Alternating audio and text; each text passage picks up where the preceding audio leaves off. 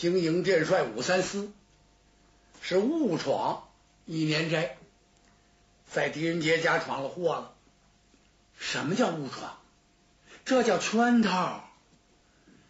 现在武三思还没明白过味儿来呢。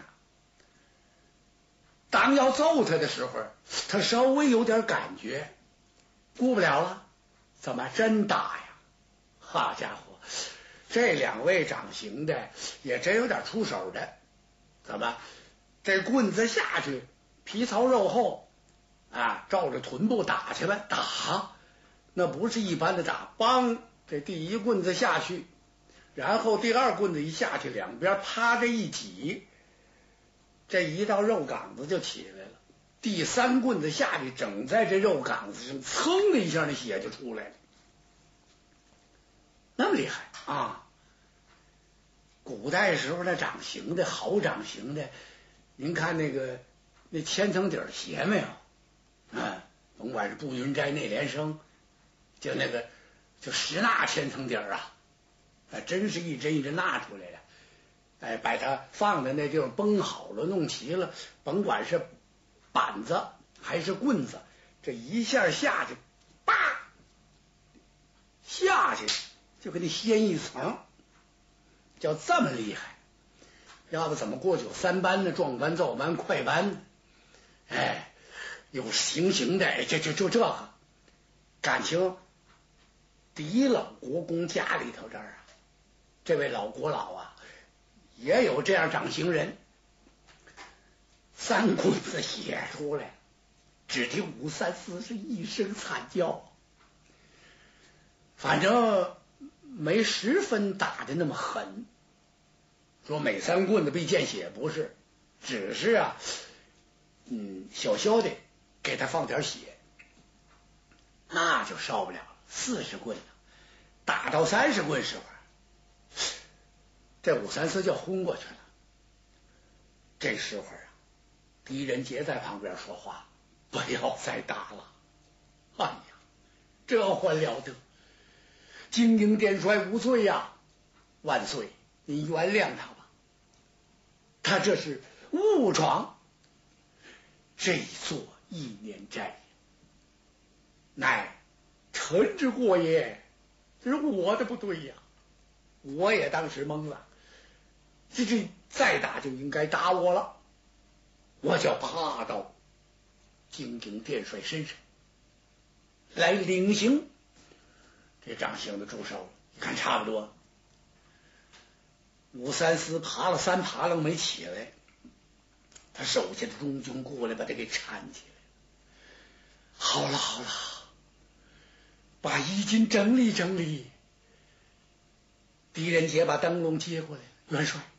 我在头前开路，咱们继续去搜。武三思啊，他要哭了，怎么还搜啊？啊，这腿也肿了，这全都这模样了，还搜什么呀？老千岁，我冲撞了，末将不才不搜，我我向千岁。告辞啊！哎呀，怎么这这才搜了一半啊？这怎么就走了？这这多不好！来，赶快，怎么我这儿有药啊？给哥上点药，上点不不必不必。武三思啊，趴在马上，骑不了马了，在上趴着吧，趴着都不行，还有俩人架着。他没回他的帅府。也没回家，哪儿去了？进了皇宫了，人都撤走了，大门前恢复了平静。老管家来禀报：“老千岁，一切如常啊，四周十分平静。”哦，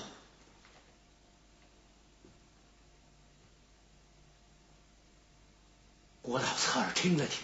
别看那么大年纪了，嗯，耳目啊特别灵，耳不沉，听听没动静，冲着管家摆了摆手，什么意思？不要大意，他们根本没撤。哎，府门前是没人了，全在寺外那儿标着呢。催过来，来到书房，叫他们出来吧。我连龙一挑，薛刚几个人打里边出来，啊，屁股都屁股，出来就全给老头跪下了。哎，狄仁杰一看呐，你说你们怎么？我怎么说你们呀？一份孝道之心。来此刀人头，这是一计呀！你们应该知道，怎么还能往里跳呢？可也难怪，做儿女的这番心肠。老人嘴上是这么说，心里头很同情这几个人。乌切马三跪那儿偷眼看老头，哥俩互相交换一下眼色。乌切马三暗挑大指。挑大指干什么？三家兄长徐梅祖和薛刚二哥了不起呀！怎么你跟人家认识的这都什么人啊？当朝一品，位列三台。你瞧咱们认识那个，嗯，不怎么样。哎，起来吧，起来吧，起来吧，起来吧！老头把他们叫起来，让他们赶快吃饭。哎，吃饱了之后。你们要尽快离开此地呀！此地不可久留，武三思不能就这样善罢甘休了，知道吗？你们得赶快想办法。薛刚一听，老千岁您放心，哎，孩儿绝不敢，也不忍牵连你老人家呀。薛刚说这儿哭了，怎么？我们薛家这人情没法还了。牵连的主太多，徐策老蒙父为我们都身首异处，人头悬挂高干，再给您找点什么，于心何忍？我们见到您时候，就想马上离开此处，杀出一条血路。您不让我们走啊？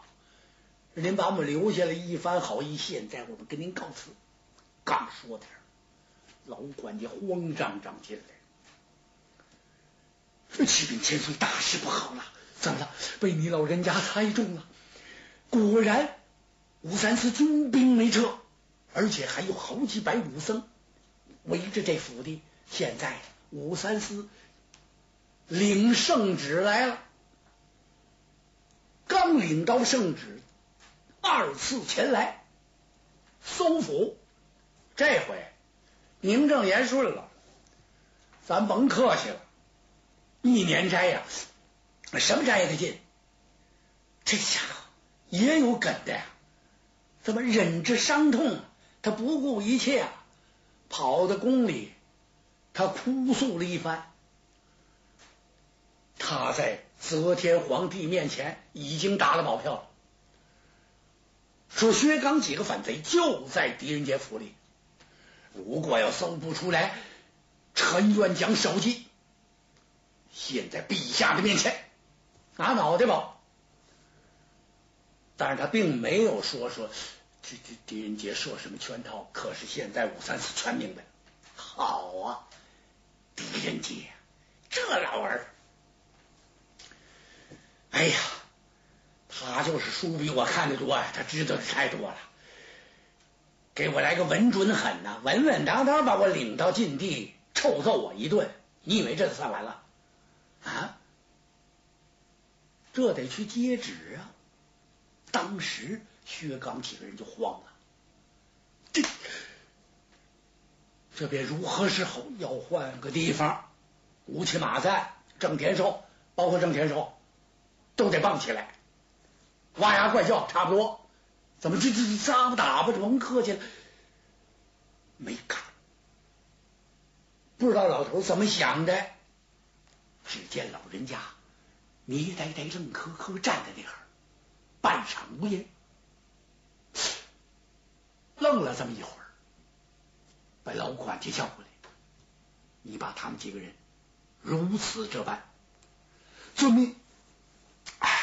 几位小国公，随我来吧。”嗨，薛刚心如刀绞，怎么这这是怎么会说的？这是怎么会误头误撞撞在您的府里来了？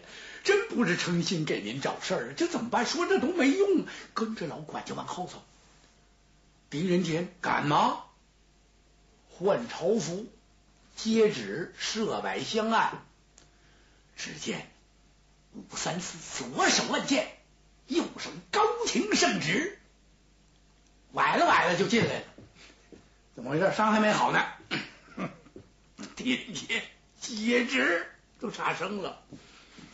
狄仁杰扑通一下跪下，宣读旨意什么意思？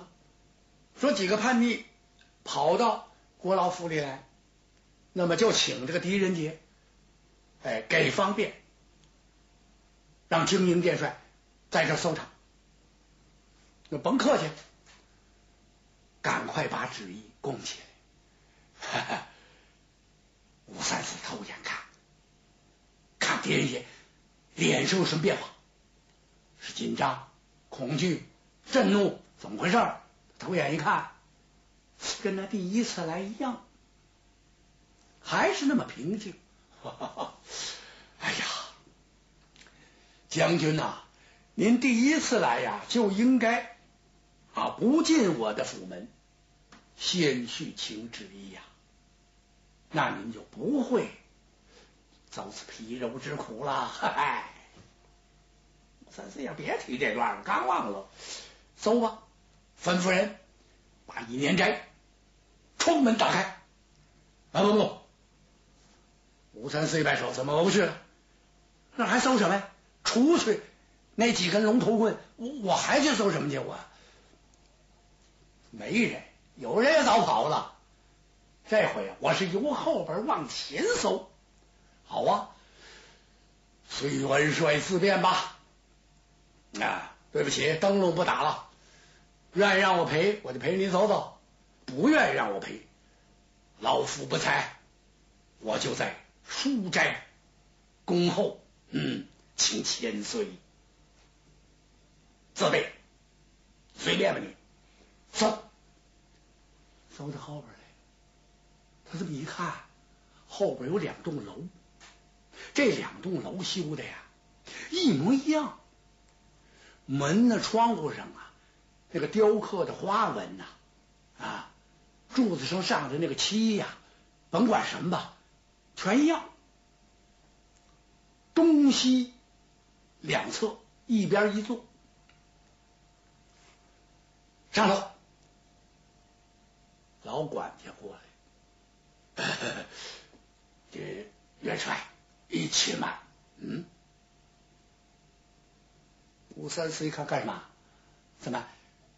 你家国老都不敢阻拦，你要干什么？我不是阻拦元帅，我是提醒您。哎，是不是您要搜查搜查这两座楼？当然，这可是我家小姐的两座绣楼。嗯，吴三思有点犯合计，怎么回事？这可得留点神，因为这不是寻常百姓家，这是狄仁杰的府，他的小姐是吗？这么一回头，狄仁杰过来了。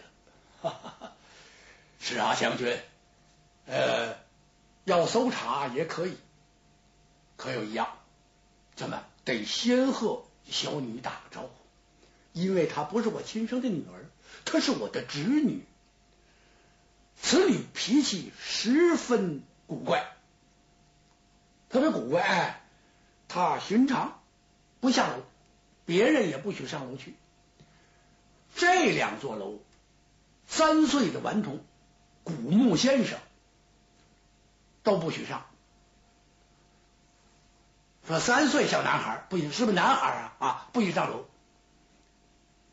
吴三思一听麻烦了，怎么？那那那我怎么办呢？哈哈将军例外。怎么？您是谁呀？啊？请问您先搜查哪座楼？呃，这个谈不到搜查二字，惊动千金。我只想隔帘一望。哪么让我隔着帘子看看呢就行？那好，请吧。武三思一点手，他跳着疙瘩招呼过几个人来。干嘛跳着疙瘩？点手就叫不应。武三思心说得处处留神呐。他叫过来的这几个都特别机灵，哎，不可以说是抬头主意低头见，是机灵见眼力变吧？一脑袋钟表瓤子螺丝转吧，也差不多。就跟着他身边都是挺得意的。这几个机灵鬼，干嘛把这几个中军叫过来，让他们留点神呢？你上楼之后不能乱撒嘛，不许逮什么动什么。你可这不得了，你没听吗？刚才提醒你了。三岁顽童古木先生甭想上楼，咱们这就这例外的例外，没有圣旨，那会儿站着休想，楼边也甭摘，明白了吗？他嘱咐了几句，这几个连连点头，扶着武三思上楼。那我就不陪了。狄仁杰这回可有点不太高兴了。只见老人家二目放光，俨然沉吟，一话不说。就在楼门口上站着，武三思，吩咐人把帘笼给我挑起来。他先侧耳听，听屋里有人没有？屋里没什么动静，怎么回事？小姐正在睡觉呢，那可不能打扰啊！啊！他瞅了瞅狄仁杰，狄仁杰脸上没有任何表情，怎么？进吧，你看去吧。心说这什么鬼八怪啊？啊能不能他咬我一口啊？武三思前思后想，就是一瞬间呐，那脑袋就像打闪一样，唰唰。行啊，不入虎穴焉得虎子？你侄女的房子，管他谁的房子呢？我先进去看看，有什么话再说。吭吭，不就进来了？太便宜了，谁便宜？吴三思啊！怎么回事？感情啊，这是一座空楼，小姐没在楼上，他这才暗暗长吁一口气。嗯，好，他东屋里瞅瞅，西屋里看看，嗯，只见有个衣箱开着盖儿，他几步就过去了，什么东西？在武三思眼前这么一闪，他伸手抓起来了。